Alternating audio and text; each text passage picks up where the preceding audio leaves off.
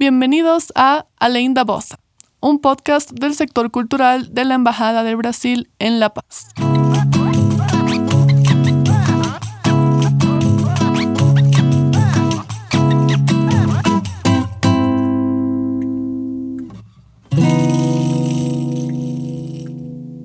Para que Michael Jackson pudiera grabar el video de They Don't Care About Us en Brasil, su equipo de producción tuvo que hablar antes con el mayor líder de la favela donde sería grabado el video para pedir permiso para la entrada del equipo de Michael. También el mismo líder ofreció toda la seguridad que se puede ver en el video a Michael.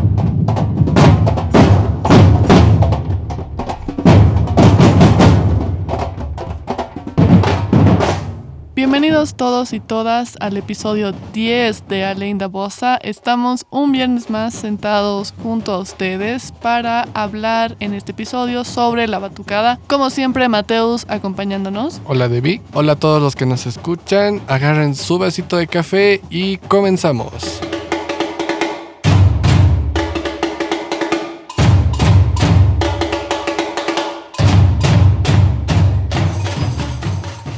Mayoría de los casos se considera que la música no es un lenguaje como tal. Esto porque no cumple en teoría lo que se conoce como lenguaje, es decir, tener un emisor, un medio de comunicación, un receptor y una retroalimentación como tal. A pesar de esto, el hecho de que la música no sea un lenguaje no quiere decir que no sea un sistema de comunicación y que no tenga un significado. La música, entre otras cosas, es un recipiente que admite muchos contenidos diferentes relacionados con la creación de identidades, con la estructuración de mensajes y de un significado. Desde la sociología y los estudios culturales de la música, se estudia esta manifestación sonora del ser humano como un marcador que puede revelar muchos datos sobre otras cuestiones como la identidad de género, la etnicidad o la política. El uso que hacemos de la música o la música que usamos puede revelar procesos muy profundos y poco visibles a simple vista. A la vez, se puede estudiar la música como un agente social más que puede impulsar cambios en esos procesos, de tal forma que la música no es solo un resultado o una consecuencia, sino que también puede ser la causa de otros movimientos sociales o un motor de cambio. De un tiempo a esta parte nos hemos acostumbrado a verlas en muchas mareas de protestas o en reivindicaciones festivas o en pasacalles populares a nivel global. Estas son las batucadas o también conocida como los blocos de percusión. Fueron inspirados en grupos de samba típicos de los carnavales de Brasil. Los orígenes de estos ritmos se remontan a la época de los colonizadores europeos, cuando millones de personas procedentes de la costa oeste de África fueron capturadas y llevadas a Brasil o también a otros lugares del Nuevo Mundo, como decían los colonizadores en ese tiempo. Aparte de llevar a las personas como tal, también llevaron junto a las personas su estilo de vida, su música, su religión, entre otras. Como mencionas, Mateus, las raíces de la batucada se remontan a la llegada al continente americano de personas africanas de diferentes etnias del Golfo de Guinea, como por ejemplo los Yoruba y los Wem, y de regiones pertenecientes a las actuales Angola y Congo. Hasta 4 millones de personas fueron llevadas a Brasil en un tráfico que se prolongó hasta 1850. La mezcla inicial de estas etnias germina en una amalgama de ritmos de diferente procedencia que da lugar a lo que se denominaba el batuque, que es el término genérico con el cual se llamaba a cualquier manifestación de afrodescendientes que incluyese el canto, la danza y el uso de instrumentos de percusión. De origen yoruba son además otras manifestaciones típicamente afro-brasileñas, como el candomblé, que es el culto a los orishas, que habíamos mencionado justamente en el episodio anterior, de carácter animista, y la capoeira, que es la mezcla de artes marciales y danza que se practicaba en secreto entre los esclavos como una forma de resistencia a la opresión. Este batuque original dio paso a la samba de Joda, practicada desde 1860 en el recóncavo baiano por descendientes de esclavos y esclavas que al acabar la jornada se reunían en la casa grande es decir, la casa de sus amos, y hacían ruedas para divertirse tocando tambores, cantando y bailando. Un ejemplo de esto puede ser, por ejemplo, si vieron la capoeira, que hacen un círculo y la gente baila, canta y al medio del círculo es donde juegan, ¿no? Eso, eso sería un ejemplo de samba que de hecho, que de hecho se dice en portugués jugar a la capoeira, ¿no? Ni siquiera se dice practicar o, bailar o algo. Claro, es un juego para ellos, es una manera de desestresarse, ¿no? En el siglo XIX comenzó a popularizarse el ritmo Ijexá, procedente de las ceremonias de candomblé, interpretado por los grupos de Afoché, que vino a reivindicar la cultura negra afrobayana, hasta entonces excluida en los carnavales. Su presencia provocó una reacción en las clases dominantes y su participación fue prohibida en el Carnaval de Bahía para resurgir con fuerza en la década de 1940, sobre todo con la aparición que tuvieron en 1948 de los Filhos de Gandhi, agrupación Afoché que rinde tributo al líder pacifista indio, con cuya filosofía de no violencia y resistencia al colonialismo se identifica. Inmediatamente se convierte en la atracción del carnaval bayano con sus ritmos Ijexá, parecido a una samba lenta con canto siempre en lengua yoruba, donde los tambores o atabaques, que mencionamos también bastante en el episodio anterior, se tocan con la mano a la manera africana. El Ijexá se convierte en el ritmo insignia que encabeza esta revolución afro-brasileña. Correcto. Ahora hablando eh, un poco más desde el lado social de la batucada, sabemos que desde los años 60 en diferentes partes del mundo la lucha por los derechos afrodescendientes cobra una intensidad especial, fruto de los largos años de discriminación que llegaban a todos los rincones de la sociedad y la vida cotidiana, como hemos mencionado en la mayoría de nuestros eh, episodios, especialmente en los del inicio. El movimiento del Black Power planta cara a la tradición europea de la colonización y surgen grandes líderes como Michael X o Martin Luther King, a través de los cuales el mensaje de lo negro es bello llega a todos los rincones del mundo. En África supone la independencia de la gran mayoría de los países ex colonias y surgen movimientos de similar espíritu y reivindicación por todo el mundo, también en Brasil, obviamente. Las características sociales e históricas en Brasil, especialmente más que en otros países de la región, siempre hicieron que las cuestiones raciales tuviesen un papel difícil de evitar o disimular por parte de las autoridades, que aún así trataron de obviar, negando la existencia o la relevancia de la población negra en el país, así como de su situación. Sumado a este nivel de fricciones sociales, en Brasil, al igual que en otros muchos lugares del mundo, las fiestas como la del carnaval, por ejemplo, se viven como una necesidad, un momento en el que la libertad y la igualdad parecen estar más cerca. Desde el comienzo de la trata de esclavos, las estrategias que surgieron desde las comunidades afrodescendientes para conseguir sus derechos fueron bastantes y también bastante diversas, y algunas se han convertido en símbolos de lucha y resistencia, como el caso del Quilombo dos Palmares. Aparecen grandes instituciones como el Frente Negro Unificado en el 78, pero ya mucho antes ofrecieron resistencia en muchos otros movimientos desde la política, la educación o las artes. En 1975, un grupo de músicos negros organizados, ligados a una comunidad religiosa del candomblé, que como mencionamos en el episodio anterior es una religión de matriz africana, deciden salir a la calle durante el carnaval del Salvador de Bahía para reivindicar su derecho a poder disfrutar de estas fiestas del mismo modo que el resto de la población. Como mencioné antes, tenían prohibido salir o disfrutar los carnavales, ¿no? Con el tiempo, este grupo que se llamaba Ile Allié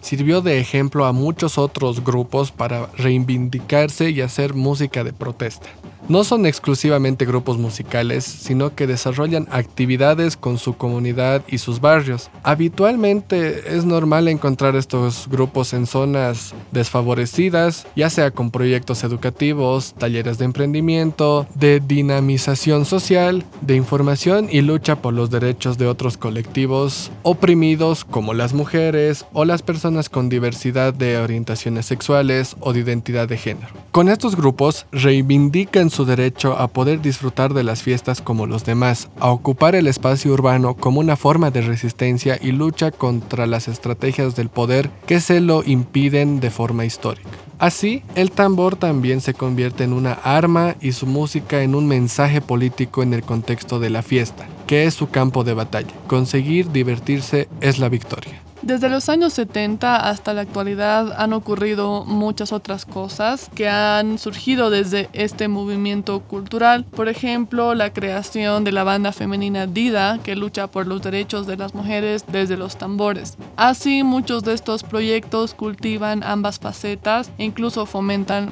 la una y la otra, es decir, el movimiento cultural y la defensa de derechos, el, el movimiento de gente en general. Pero fue a partir de los años 80 que la batucada toma mayor popularidad, especialmente gracias a la colaboración que hizo Paul Simon con el grupo Olodum en su disco Rhythm of the Saints y también la colaboración del grupo de batucada Olodum también junto con Michael Jackson, como hablábamos al inicio, en el famoso video They Don't Care About Us y otros artistas que ayudaron a popularizar este tipo de género musical a nivel global. Es importante mencionar que más allá del rol social o cultural de las batucadas, estas no suelen asociarse a rituales. Se trata principalmente de una reunión de percusionistas que hacen música juntos y que son seguidos por personas que bailan a su ritmo. Ahora vamos a hablar un poco de los instrumentos que usa este grupo de batucada. ¿Ya?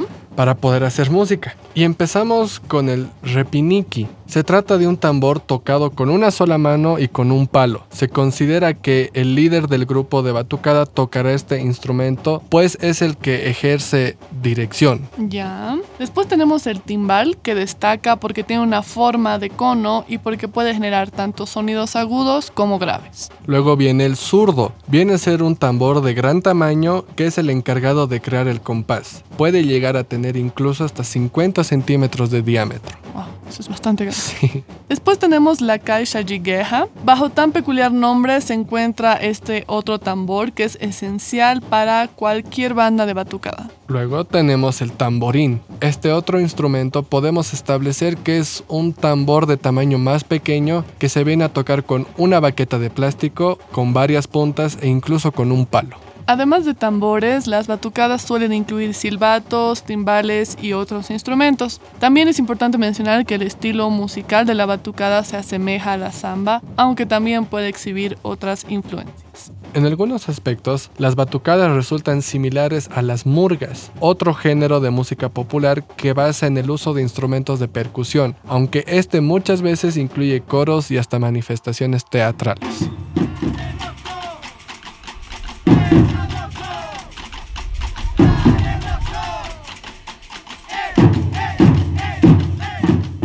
Episodio nos acompaña un invitado muy especial. Está con nosotros Luis Daniel Iturralde, administrador y fundador del teatro Nuna Espacio Arte. Luis Daniel es percusionista, baterista y gestor cultural con estudios en Canadá, Cuba, Salvador de Bahía, Brasil y Costa de Marfil en África, entre otros. Ha participado de giras nacionales e internacionales con distintos proyectos musicales y desde el 2013 dirige el bloco Runatiña y la Escuela Runatiña en La Paz, que es un ensamble de percusión inspirado en los blocos de Salvador de Bahía, pero que explora además de ritmos afro-brasileños, ritmos afro-bolivianos y africanos. Bienvenido Luisa, muchas gracias por estar acá con nosotros.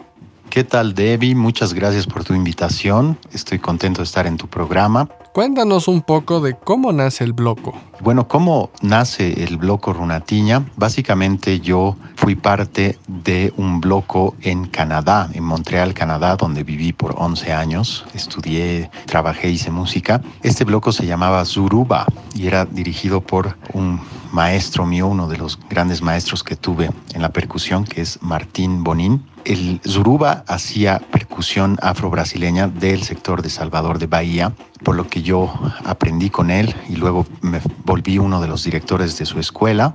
Con ellos tuvimos la oportunidad de tocar en muchos lugares, como el Festival de Jazz de Montreal, eh, participamos de uh, festivales internacionales como Mawazin en Marruecos, Rabat, o participamos del Festival de Percusiones de Sapporo en Japón, entre otros. Y esa fue, uh, digamos, eh, la enseñanza que me motivó ya cuando volví a Bolivia, por decisiones más personales, me motivó a abrir un bloco, en este caso el bloco Runatiña, en La Paz el 2013. ¿Qué significa o de dónde viene el nombre del bloco, Runatiña? Bueno, el nombre Bloco Runatiña nace básicamente de una exploración así al azar que estaba haciendo sobre instrumentos eh, raros de percusión que existen en el mundo y caí sobre esta descripción de lo que era el runatiña, que es un instrumento que fabricaban los incas, los quechuas, con la piel de sus enemigos, algo bastante eh, bélico y macabro. Sin embargo, yo quería rescatar la palabra más en el sentido literal, que es que significa humano, tambor, runa, humano y tiña, tambor. entonces lo usamos más en el sentido literal, obviamente, y más bien nosotros queremos generar una armonía de comunión que es lo que se busca al tener un ensamble de percusión con la gente.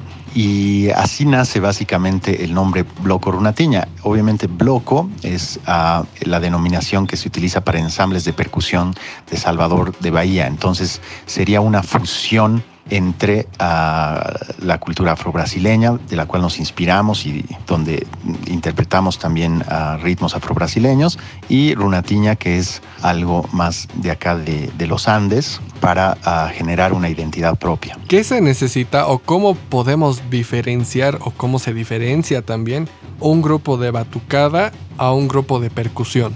Eh, batucada es más un estilo que se hace en Río de Janeiro, es en la parte carioca, ¿no? El bloco, sin embargo, es un ensamble de percusión de la parte del noreste, más de la parte de Salvador de Bahía, que hace ritmos afro-brasileños de ese sector, como el bayón, como el samba reggae, entre otros. Y la característica del bloco es ah, la instrumentación, es decir, en la parte de los graves tenemos a los zurdos, el zurdo 1 y el zurdo 2.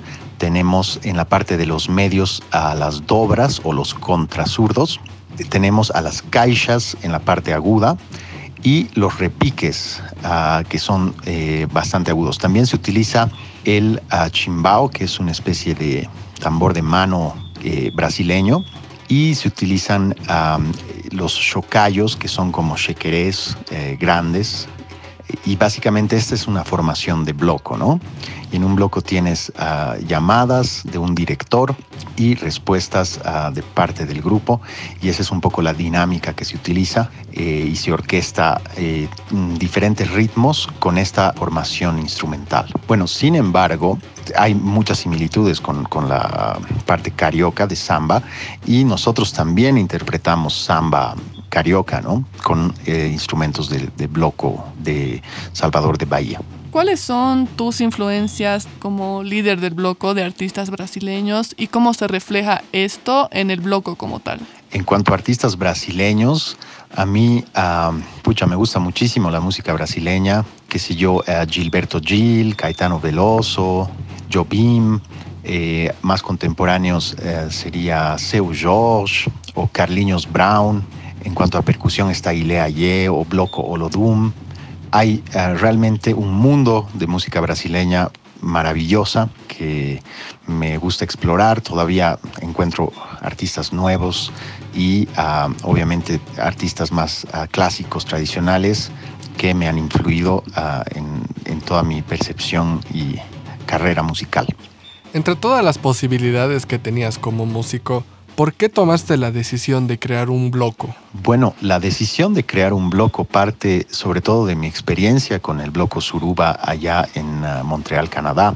Ah, los blocos son no solamente eh, grupos musicales, sino se crean realmente una especie de comunidad o especies de tribus donde se comparte en los ensayos, en los shows, en los viajes y son eh, grupos que pueden llegar a ser muy grandes, ¿no? Por ejemplo, en Suruba llegamos a hacer unos 80, ah, 100 tambores en alguna ocasión. Ahora con el Bloco Runatiña entre alumnos y, el, grupo de espectáculos.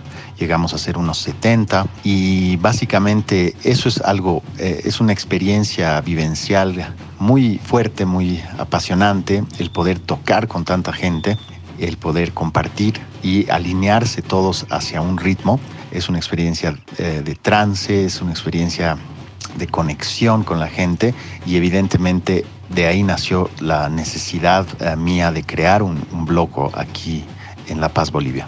Habíamos mencionado al inicio que el bloco hace también fusión de música afro-brasilera con música afro-boliviana. Cuéntanos un poco más sobre esto. Sí, bueno, a nosotros como Bloco Runatiña nos gusta explorar distintas rítmicas. Tenemos un buen repertorio de música afro-brasileña, sin embargo también exploramos música africana, afrocolombiana, afrocaribeña y sobre todo hemos hecho arreglos de música afro-boliviana. Yendo a tu pregunta, por ejemplo, hemos hecho un arreglo con el tundiki o el caporal, más conocido como caporal, tratando de rescatar la esencia negra de este ritmo, porque sabes que es un ritmo un poco controversial para las poblaciones afrobolivianas, quienes lo asocian con sus capataces, ¿no? En la época de la colonia, y básicamente esto nace a través de una danza que era bastante despectiva, el tundiki. Sin embargo, yo quiero rescatar que este ritmo es ah, una herencia afroboliviana y quiero rescatar la parte de, percusión, del el, poder que tiene este ritmo en la parte percutiva, ¿no? Entonces he hecho arreglos y de hecho estos arreglos han sido de alguna forma aceptados por algunas sayas con las que yo trabajo. Eh, obviamente hay camino por recorrer, pero sí me gusta explorar los ritmos afrobolivianos. Evidentemente también tenemos arreglos de saya y sí tenemos planes de hacer arreglos de otros ritmos que no son tan conocidos como la semba o la danza de tierra, que son eh, originales de las poblaciones afrobolivianas. Y bueno, eh, Bloco Runatiña siempre está abierto a explorar distintas tradiciones dentro de lo afro, ¿no? Para enriquecernos culturalmente y musicalmente. Bueno, Luis, muchas gracias por responder a nuestras preguntas y muchas gracias por sacarte un tiempo para poder estar participando de este episodio. Ha sido muy especial poder tenerte acá. También les recordamos a todas las personas que nos están escuchando que del 11 al 14 de noviembre se va a estar celebrando el Nuna Fest. Les invitamos a participar y a buscar al Teatro Nuna en Facebook como Teatro Nuna Espacio Arte para mayor información. Agradecerte por la invitación a tu programa, Debbie. Mando un saludo a toda tu audiencia y espero reencontrarnos en otra ocasión.